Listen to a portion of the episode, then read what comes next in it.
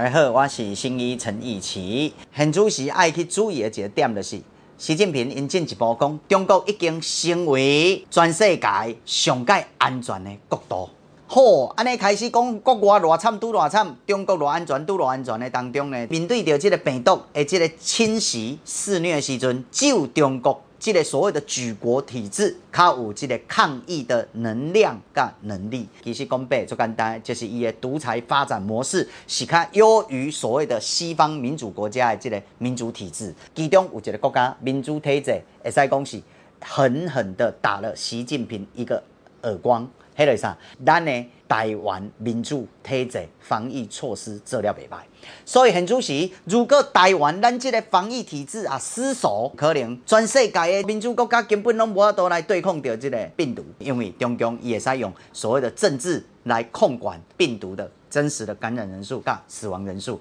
因为因。这个病毒以中国是信党啊，所以这个当中呢，我要台湾人民提醒，台湾政府很主席可能吼，因咱有一寡规定较严格，啊嘛有鼓励大家尽量卖出国，希望讲大家使尽量配合，因为台湾的防疫成功与否，不单纯只是公共卫生的人类健康的这个安全的事件而已，也背后已经被习近平这个国家改操作成是一个独裁。举国体制甲民主体制的一个对抗，台湾是民主体制这边足好的一个示范，所以咱做对爱严守这个所谓的防疫线。最后有两点要大家提醒：十七年前的 SARS 一开始，台湾的这个防疫也不错。后来呢，去台北市长马英九自台中国人，改成为台北市成为破口。后来 SARS 来台湾大爆发，中共有可能想方设法拢想要将这个病毒改送入来台湾，来瓦解台湾的防疫体制。所以这点咱一定要非常的注意。第二点。